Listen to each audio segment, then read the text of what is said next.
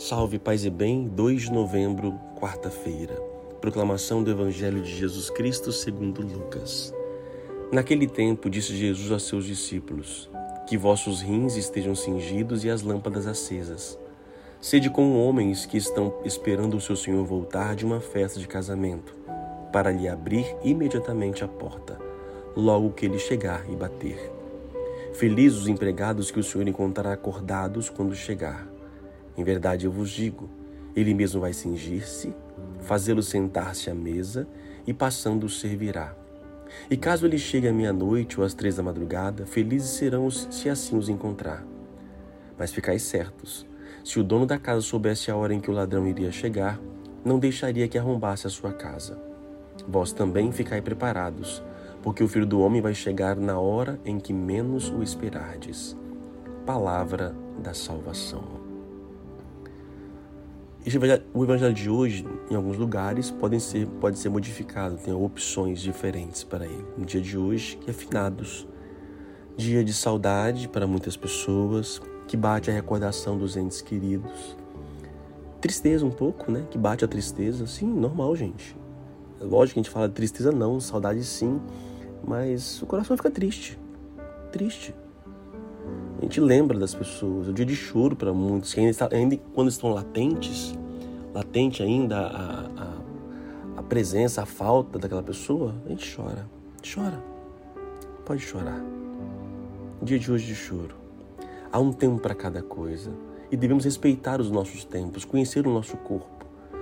Embora sim acreditamos na ressurreição, e olha que bonito o texto de hoje, é, aqueles que estão preparados que estão acordados é o termo do Evangelho, nesse de acordado. O que é acordado? Vigilante, orante, que tem a fé ainda acesa, que não apagou a fé. Pessoas que morrem nessas condições, olha o que vai acontecer com elas. O próprio Cristo vai cingir-se, ou seja, servi-los, vai servi-los à mesa. Isso é bonito demais, gente. O Senhor vai, lembra do lava-pés? Que ele se dobrou. Então, aquelas pessoas que morreram acordadas na fé, que, já, que seja acalento para você. Essas pessoas estão sendo servidas por Jesus Cristo.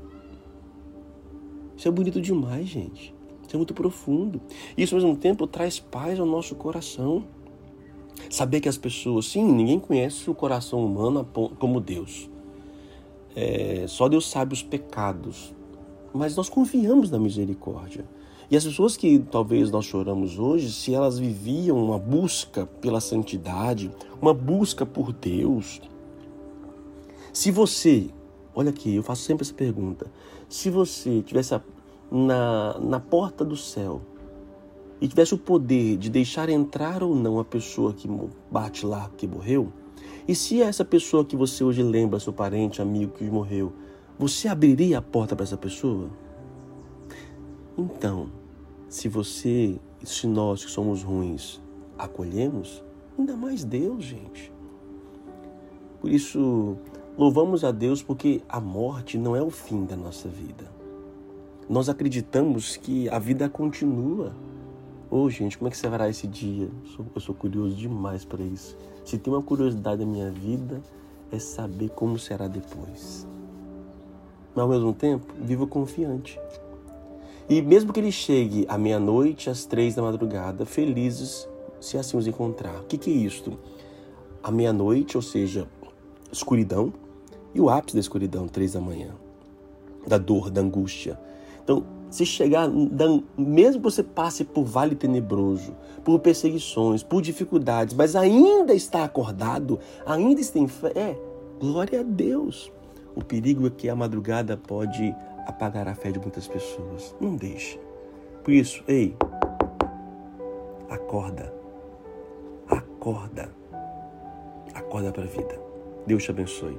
Pai, Filho Espírito Santo. Vamos rezar, né? Desculpa, dei a benção. É, Senhor nosso Deus, louvamos e bendizemos pela vida. Obrigado, Senhor, por acreditar na ressurreição. Obrigado por não ter parado na morte. O Senhor está vivo. E eu creio na ressurreição. E eu creio na vida eterna.